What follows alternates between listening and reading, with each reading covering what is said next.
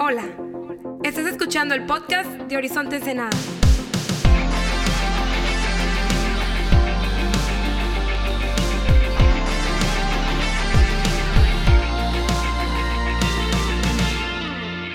Hoy empezamos una nueva serie, estoy súper emocionado por ello. Vamos a estar considerando el libro de Job y hoy va a ser un poco diferente. Eh, lo que normalmente hacemos es que leemos unos cuantos párrafos de algún libro de la Biblia y después lo voy explicando poco a poco. El día de hoy lo que voy a hacer es que voy a hablar un poco acerca de la Biblia en general y después voy a dar como un resumen del libro de Job, este, porque el libro de Job es muy diferente al resto de, los libros de la Biblia, entonces siento que necesito esa introduccción antes de empezar a explicarlo más a fondo en las próximas semanas. Entonces, ¿te parece si oramos y después eh, le damos, Padre, te damos gracias por la oportunidad de considerar tu palabra, te damos gracias por la oportunidad de de aventurarnos a un nuevo libro, un libro que es eh, hermoso, que es profundo, pero que también eh, es un poco complejo. Y Padre, te pido que nos ilumines y nos des sabiduría para entenderlo. En nombre de Jesús. Amén. Cuando hablamos de la Biblia, lo que normalmente decimos es que la Biblia es la palabra de Dios. Y yo creo eso de todo corazón. Yo creo que, la Biblia es 100% inspirada por Dios, que la Biblia de principio a fin es precisamente lo que Dios quería que fuera escrito. Sin embargo, creo que de repente hay una postura, un filtro, una actitud demasiado sencilla, que es que pensamos que por personas, palabra de Dios, que Dios de alguna forma le dictó a las personas palabra por palabra qué es lo que tenía que venir en la Biblia y que la Biblia omite el lado humano. No es así. Eh, cada autor de la Biblia tiene su propia personalidad, tiene sus propias luchas, tiene su propio contexto. Y cuando lees la Biblia es muy evidente la diferencia de un libro a otro, de un autor a otro. La forma que me gusta decirlo es que la Biblia es 100% divina, es la palabra de Dios, pero al mismo tiempo la Biblia es 100% humana. En ese sentido es similar a Jesús, que también se llama la palabra de Dios, el verbo de Dios, que Él es 100% Dios, no es 50% Dios y 50% hombre, Él es absolutamente Dios en todos los sentidos, pero también es 100% humano con todo lo que eso implica. Las luchas, las batallas, las, limitaciones que tuvo como humano son las mismas que tú y yo tenemos. Entonces, ¿cómo funciona eso? No lo entiendo, pero Jesús es 100% Dios y 100% hombre. Y yo también creo que la Biblia es 100% divina, pero 100% humana. Refleja la condición, las frustraciones, las luchas, eh, el contexto que, en el cual estaban atravesando los autores. Sé que muchos saben esto, pero asumo no todos.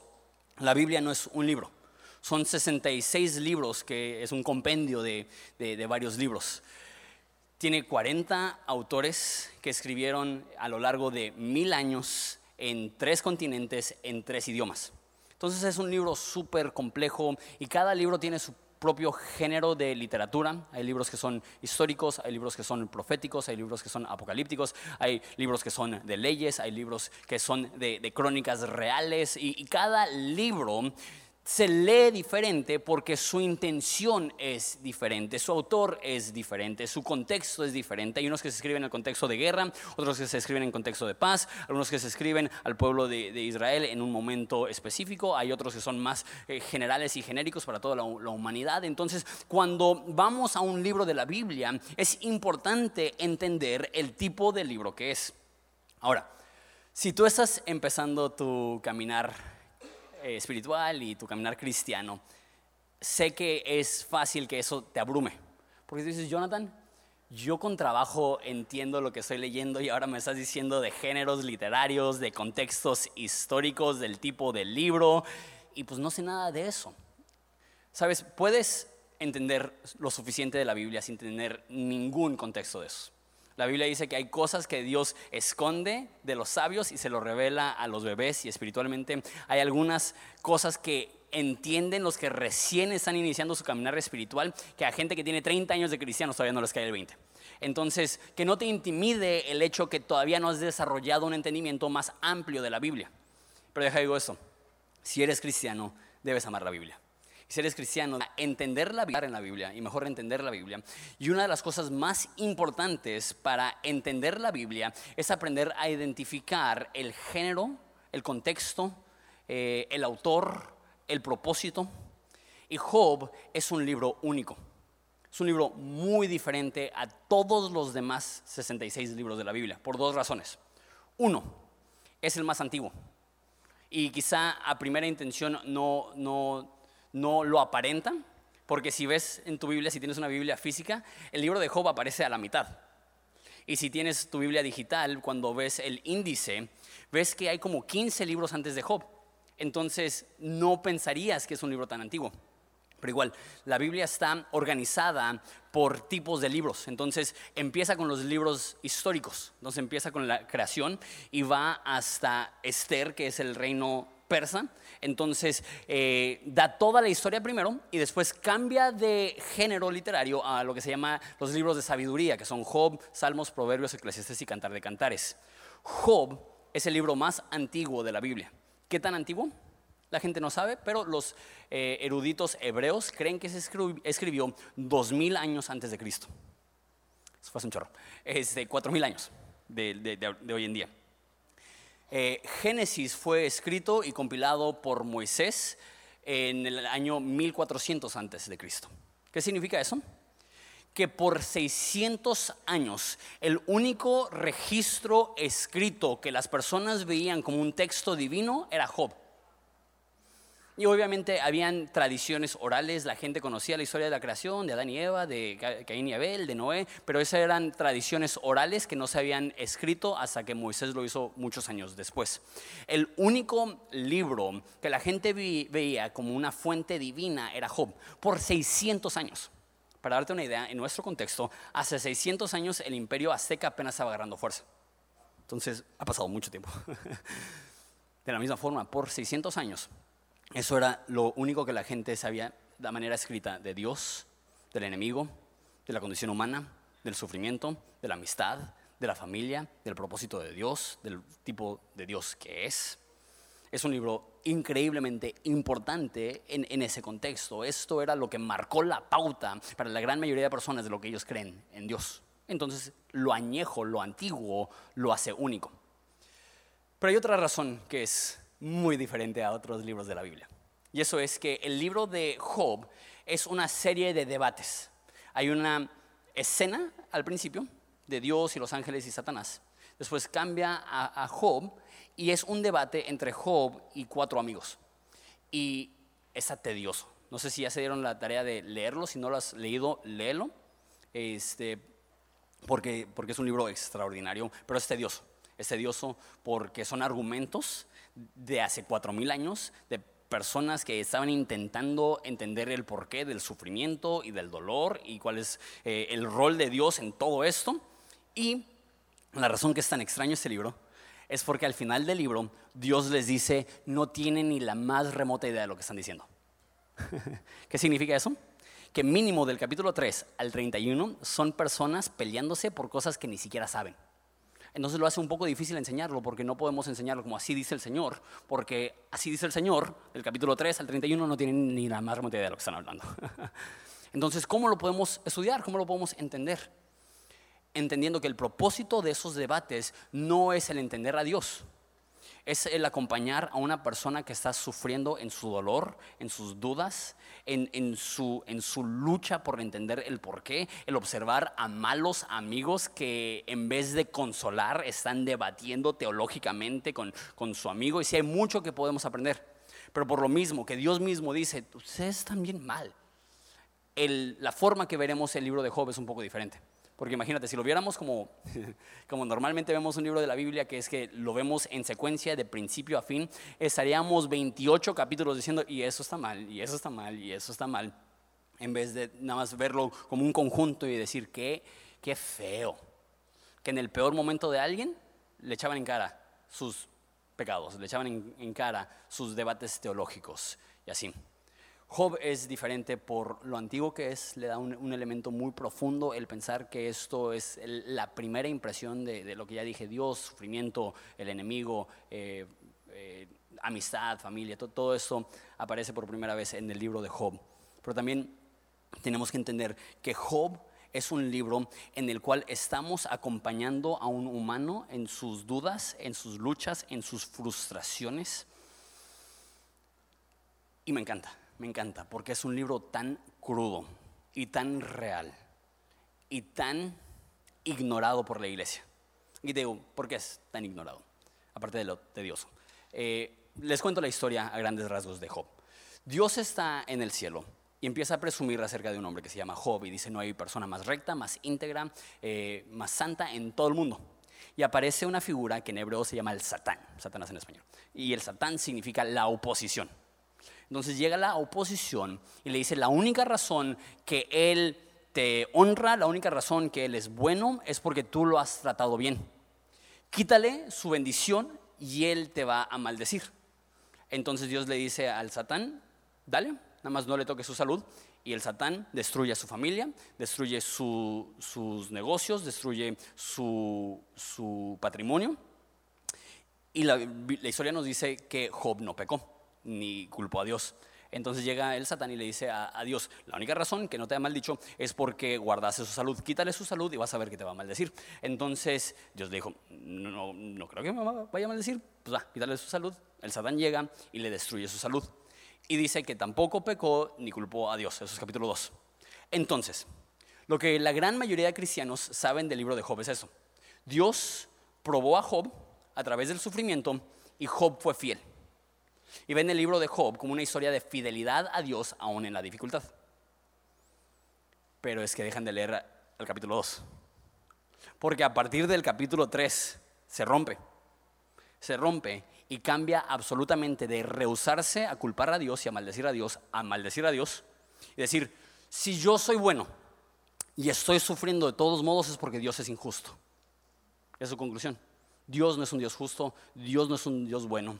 Maldice a Dios, maldice el día que nace, maldice inclusive a, su partera, que qué culpa tiene ella, pero pues también maldice a ella. Y literal, del capítulo 3 al capítulo 31 es una serie de debates donde Job está diciendo, soy inocente. Y sus amigos están diciendo, no eres inocente, eres culpable, algo hiciste Job. Y Job su, forma de ver el sufrimiento es, ok, si yo soy bueno y sufro, es porque Dios no es justo. Y tiene la misma mentalidad los amigos que dicen, si Dios es bueno y sufres, es porque algo malo hiciste y lo mereces, es un castigo. Las dos posturas son demasiado limitadas, demasiado pequeñas, demasiado sencillas. Job dice, si alguien inocente sufre es porque Dios no es justo. Los amigos dicen, si alguien sufre es porque no es inocente. Y literal, se pelean por... Por eso digo, es súper tedioso. Porque Job no dice nada y ellos, seguro hiciste algo. Job dice, no dice nada, seguro hiciste algo. Y así por 27 capítulos. Este, hasta que por fin Job eh, usa palabras fuertísimas dice, Dios, ¿dónde estás? Para que me des cuenta y me expliques el por qué hiciste esto. Así en ese plan se pone Job. Y en la historia entra un cuarto personaje, un cuarto amigo. Del capítulo 3 al 31 están debatiendo tres amigos de, de Job y entra una cuarta persona que se llama Eliú. Y es curioso porque el libro de Job es un libro de literatura, un libro de sabiduría hebrea. Es parte de la Biblia hebrea. Pero nos dice que Job es de Ur, no es hebreo. Y los tres amigos de Job no tienen nombres hebreos. Y la única persona que tiene un nombre hebreo es Eliú. Entonces, y con precisión cerca de Eliú, donde hay personas que creen que él fue la única persona con cordura y con precisión en sus argumentos. Hay otras personas que creen que Liu estaba igual de perdido que las demás personas. Pero yo, yo creo que es la primera opción. ¿Por qué? Porque es hebreo, su nombre significa Dios es, y en un libro hebreo tendría sentido que la única persona hebrea sea la persona que está hablando con precisión, sea la persona que está hablando con la verdad. Entonces, Job dice, yo soy bueno y estoy sufriendo, entonces Dios es injusto, y los amigos dicen, Dios es bueno y está sufriendo, entonces tienes algún pecado oculto, seguro robaste algo, seguro eh, algo malo pensaste en tu corazón, le, lo culpan inclusive de ponerle los cuernos a su mujer, algo le hiciste a tu mujer que Dios está maldiciendo y, y, Job no he hecho nada de eso. Y llega ese hombre, Eliu, el más joven de todos, y prácticamente los calla. Le dice, escuchen, ¿y qué si no es ninguna de las dos? ¿Y qué si no es que hayas pecado y lo mereces? ¿Y qué si no es que Dios es injusto? ¿Qué si cuando sufres, sufres porque es la forma que Dios está previniendo un mal peor en tu vida? Ese es su argumento. Entonces lo que está diciendo es, quizá tu sufrimiento, aunque duela, está desviando tu vida del camino en el cual estás, que iba a resultar en algo peor. Entonces ese sufrimiento te está protegiendo de un peor sufrimiento. Deja uso una historia china, esta la he contado antes, entonces si te acuerdas de ella, tenme paciencia, este, escúchala otra vez. Había un chino y eh, era un campesino y tenía un caballo que se le escapó. Cuando se le escapa el caballo, llegan los vecinos y le dicen, qué mala onda, qué triste noticia, eh, qué mal que se te fue tu caballo. Y el campesino responde y dice, ¿cómo sabes que es una mala noticia? Y los amigos así como que, pues se te fue el caballo, no sé, o sea, pues qué triste. Y al otro día regresa el caballo con parejita. Entonces los vecinos llegan y dicen, qué buena onda, qué increíble, qué buena noticia, ahora tienes dos caballos. Y dice el campesino sabio, ¿cómo sabes que es una buena noticia? pues no sé, tenías un caballo, ahora tienes dos. Y al otro día, el hijo del campesino intentando domar al caballo, el caballo lo avienta y se rompe la pierna. Y llegan los vecinos y le dicen, amigo campesino, qué malas noticias, qué mala onda lo de tu hijo y se rompió la pierna. Y, dice el campesino, ¿y cómo sabes que son malas noticias? y el hijo así con la pierna toda, ¿no? Sí, sí, son malas noticias. y al otro día estalla una guerra y llega el ejército a reclutar a todos los jóvenes y se llevaron todos los hijos de los vecinos, pero el hijo del campesino no se fue a la guerra porque estaba lesionado. Entonces llegan los vecinos y le dicen, qué buenas noticias. Qué buena onda. Y es el campesino, ¿cómo sabes que son buenas noticias? Y al otro día se enteran que fueron a la guerra, que ganaron sin ninguna pérdida humana y que sacaron un botín increíble y todos los hijos de los demás vecinos llegaron ricos y el campesino no tiene nada. Entonces llegan los amigos y le dicen, qué malas noticias. Y así sucesivamente, eternamente. Esa historia es una anécdota para contarnos que lo que parece ser una buena noticia no siempre es una buena noticia. Y lo que parece ser una mala noticia no siempre es una mala noticia. ¿Cuántos de ustedes han celebrado algo que después se dieron cuenta que no era algo positivo? Conozco un de personas, por ejemplo, te dan un, un, ascenso en el trabajo, tú estás todo emocionado y dices, Dios, gracias por esta oportunidad, y después te das cuenta que no te están pagando más, que son más horas, que es más estrés, más responsabilidad, más tiempo lejos de tus hijos, más, lejos, más tiempo lejos de la iglesia, y te das cuenta que lo que tú celebraste como un gran logro no resultó ser algo positivo. ¿Y cuántas personas aquí no se han lamentado por haber perdido algo, por alguna mala noticia, que ya después de un tiempo te das cuenta, ah, el haber perdido eso me preparó para recibir algo mejor y ahora que ya hay un poco más de tiempo entiendo que cuando perdí realmente no era tan devastador como pensaba que iba a ser porque eso me abrió camino para conseguir algo que iba a ser mejor. O sea, todos hemos perdido algo que resultó para nuestro bien y obtenido algo que resultó para nuestro mal. Y lo que dice el Yu es, ¿cómo sabes tú que esta mala noticia al final de tu historia entiendas que no era tan mala después de todo. Que, que al final de la historia, cuando veas la historia completa, puedas entender que es, e, esa prueba te estaba protegiendo de un mal peor. Es lo primero que dice. Que el, sufrimiento puede resultar como una protección de un mal peor.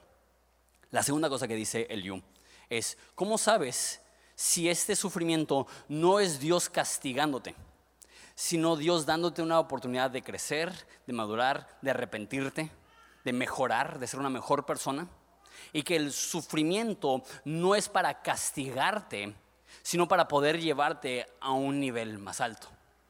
Que si Dios está destruyendo los cimientos de tu vida, no es porque Dios te está buscando destruir, sino porque Él entiende que esos cimientos no te van a llevar tan alto como Él te quiere llevar. Y Él tiene que destruir esos cimientos para crear cimientos más fuertes para poder llevarte más alto. Y cuando tú sufres, necesitas saber que es lo que Dios usa para pulirte y desarrollarte y ayudarte a profundizar para poder crecer más alto. Y cuando tú sufres, no es que Dios se está destruyendo, sino como Wolverine, lo que tú crees que te está destruyendo realmente te está haciendo indestructible Lo que realmente crees que es el castigo divino, no es el castigo divino, es Dios ampliándote para darte la capacidad de llegar más lejos. Son los argumentos de Liu. Quizá Dios está protegiendo o quizá Dios está puliendo. Quizá no es que Dios está castigando. Y no sé tú, la verdad se me hace más acertada la respuesta de Liu que de las demás personas. ¿Por qué? Porque pues, sí, e, e, es verdad. O sea, cuando tú estás sufriendo, Dios te está protegiendo de un mal peor. Y sí es verdad, cuando tú estás sufriendo, Dios está preparando, te está preparando para llevarte más lejos. Sin embargo, recuerda que lo que perdió Job no fue cualquier cosa. Perdió a sus hijos, perdió sus tierras, perdió su patrimonio en un día. Y no sé tú, pero si yo perdiera a mis hijos y alguien me dijera, Dios está usando eso para protegerte de un mal peor, yo diría, ¿qué? No. Si alguien me dijera en ese contexto, Dios está haciendo esto para hacerte más fuerte, diría. Porque la respuesta de Eliú, aunque es correcta, no satisface la necesidad que tiene Job de una respuesta. Porque cuando tú sufres, eso es lo que me fascina de Job, es un vistazo a la vida real. Ese hombre lo perdió todo y está enojado con Dios y tiene dudas y está frustrado y está reclamando y Dios, ¿cómo pudiste? Y lo entiendo, lo entiendo porque tú y yo perdemos mucho menos que Job y nos, nos ponemos peor que Job, ¿no? Nos enfermamos del estómago y ya nosotros estamos maldiciendo el día que nacimos y a nuestra partera ahí. Y a Job le tomó mucho llegar a ese nivel. Empezó súper bien. Sí, sí, sí llegó al punto que culpó a Dios. Sí llegó al punto que le reclamó a Dios. Sí llegó al punto donde él pensaba que él estaba bien y Dios estaba mal. Pero eso es humano. Eso es humano. Y el libro de Job nos ayuda a acompañar a una persona en sus dudas y su frustración y en su lucha y en su deseo de entender el por qué. Hace poco estaba escuchando una canción de una banda que se llama The Fray, una banda americana, que escuchaba mucho cuando era adolescente. No sé cuántos de ustedes escuchaban música en inglés, pero era súper popular. Y no sé por qué la estaba escuchando. Algo tiene Spotify que sabe darte en la mera nostalgia. Nada más me apareció la canción. Y la canción se llama You Found Me.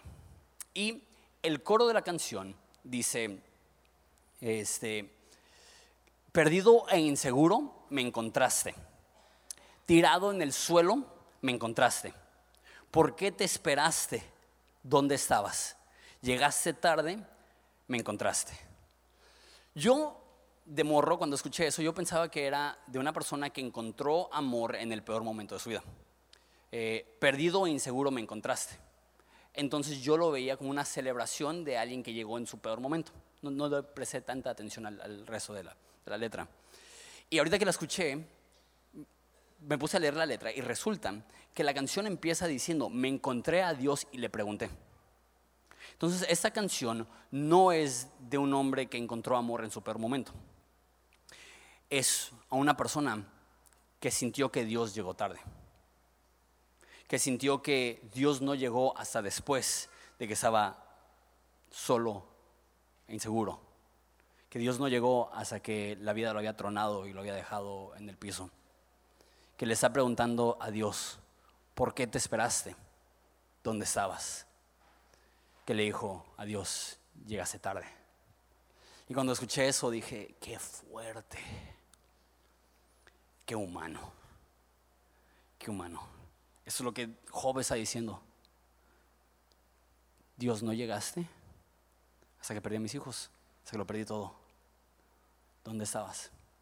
Y ese reclamo no está bien, pero no lo culpo. El hecho que ese autor le reclame a Dios, no está bien, pero no lo culpo. Porque de repente tenemos esa pregunta, ok, ok, ok, ok, entiendo que quizá Dios me está protegiendo de un mal peor, entiendo que Dios me va a ayudar a crecer, pero ¿no es Dios lo suficientemente grande para protegerme de los dos males? Del mal peor y del mal inferior. Neta tuve que pasar eso para que Dios me proteja de algún otro mal teórico neta, tengo que atravesar esos valles para crecer y madurar. No hay forma de que Dios me dé esa profundidad de carácter sin tener que sufrir ese, nivel de pérdidas. Y Job tiene esa pregunta. El you da una respuesta correcta, mas no una respuesta satisfactoria. Y es en ese contexto que llega Dios a escena. Y lo extraño acerca de la aparición de Dios es que Dios no le da respuestas a Job. Nada más llega y empieza a hablar de lo grande que es Dios, de lo fuerte que es Dios, de lo sabio que es Dios, de cuánto Dios ama a Job y cuánto Dios ama a su creación. Y no le da respuestas. Y eso me frustra. Porque uno pensaría que el propósito de Job es responder la pregunta, ¿por qué sufrimos? Y no da una respuesta. La respuesta de, de creo que es una, respuesta positiva y espero que creas eso. Cuando estás sufriendo, Dios sí te está privando de un mal peor y cuando estás sufriendo, Dios sí te está puliendo, pero eso, eso, aunque es correcta, no resuelve la duda de tu corazón de por qué me tuvo que pasar esto. Entonces llega Dios y se le aparece y le dice, soy más grande que tú, soy más fuerte que tú, soy más sabio que tú y te amo más de lo que tú te amas. ¿Por qué? Porque cuando tú y yo estamos buscando respuestas, quizá lo que necesitamos no es una respuesta, es una revelación. Porque cuando estás sufriendo, no creo que haya una respuesta que te quite el dolor.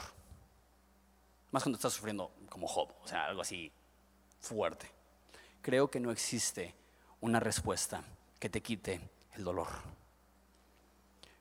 Pero si ese dolor te abre los ojos para que puedas ver a Dios, te das cuenta, es más grande que yo, es más fuerte que yo, es más sabio que yo y me ama más que yo eso te puede proveer de descanso aún en medio de todas tus dudas e inseguridades y luchas internas buscando entender el por qué. Dios no te dará el por qué, pero en su gracia te permitirá abrir los ojos, mirar al cielo y descansar sabiendo Él es más grande que yo, Él es más fuerte que yo, Él es más sabio que yo y Él me ama más que yo. Entonces voy a aprender a confiar y descansar aun cuando mis preguntas no sean contestadas. Es tan complejo ese libro, como te digo, o sea, no, no contesta las preguntas. Lo único que ofrece como una solución al dolor es que eso te permita ver a Dios. Y cuando ves la grandeza de Dios en medio de tu dolor, eso es lo único que te va a provocar paz. Porque una respuesta jamás será suficiente para darle paz a tu condición, pero una relación sí. Sentir que Dios te está acompañando sentir que Dios está ahí, sentir que conoces mejor a Dios en medio de tu dolor. Eso sí te proveerá de una, te proveerá de una paz que sobrepasa todo entendimiento. Y cuando tú estás buscando respuestas, Dios está ofreciendo una relación. Y cuando tú estás buscando una resolución, Dios está regalando una revelación de quién es Él. Y lo que necesitamos saber y creer es que en medio de nuestro dolor, en medio de nuestro sufrimiento, Dios es más grande que nosotros, Dios es más sabio que nosotros, Dios es más fuerte que nosotros y Dios nos ama más que nosotros y eso es todo lo que necesitamos saber. Y la historia termina.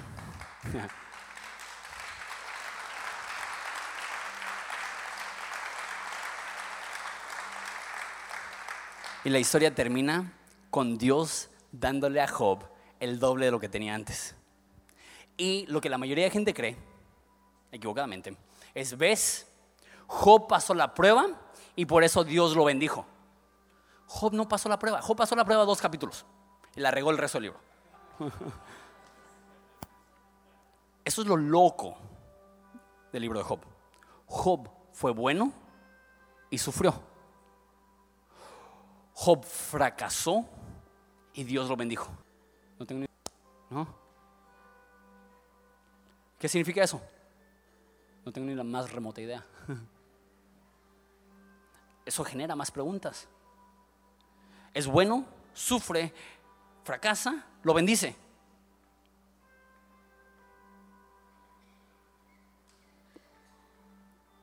Porque no podemos tener esa actitud tan pequeña de que si me va bien es porque algo bueno hizo, hice.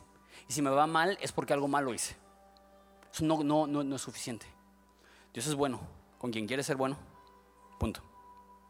Y cuando alguien sufre, Dios ofrece compañía y una revelación. Y por más que queremos respuestas, no las vamos a recibir, pero podemos descansar sabiendo que Él está con nosotros en ese momento. Sé que no es fácil. Sé que sería muy chido que el libro dijera, y esa es la razón que Job sufrió. Y Job dijo, ah, ya lo entiendo, ahora mi alma descansa. ¿No sucedió así? No tuvo respuestas, pero tuvo una revelación. Y con eso fue suficiente para que su actitud cambiara. Y que al final del libro diga, perdóname Dios, hablaba de cosas que no sabía. Pero ahora te he visto y eso es suficiente. Job no nos demuestra la resolución de nuestras dudas. Nos demuestra la posibilidad de ir más alto que nuestras dudas.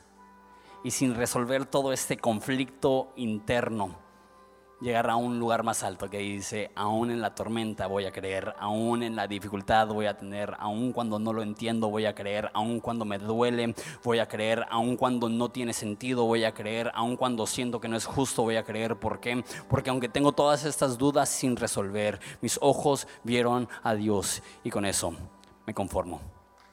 Sé que no es el...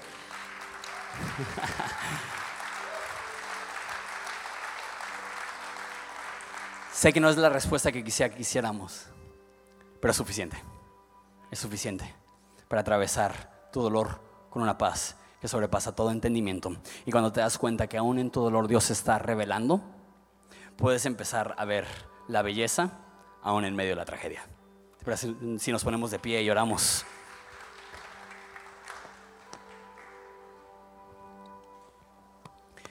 Sí, Padre, te doy gracias por este libro y te doy gracias más que nada porque este libro nos invita a la honestidad. Nos invita a no pretender que todo está bien cuando no todo está bien. Nos invita a llegar a Dios con nuestras luchas, problemas, dudas, inseguridades, frustraciones, enojos, rabia. Y recibimos la respuesta de Dios. Entiendo que estás enojado. Entiendo que no lo entiendes. Pero soy más grande que tú soy más fuerte que tú, soy más sabio que tú y te amo más de lo que te puedes imaginar. Descansa en eso. Que lo creamos porque no es fácil. Pero si lo creemos, eso transformará nuestra perspectiva en el dolor. Padre, te pido que traigas consuelo a los que necesitan consuelo, revelación a los que necesitan revelación, relación a los que se sienten solo. En nombre de Jesús. Amén. Vamos a adorar a Dios juntos.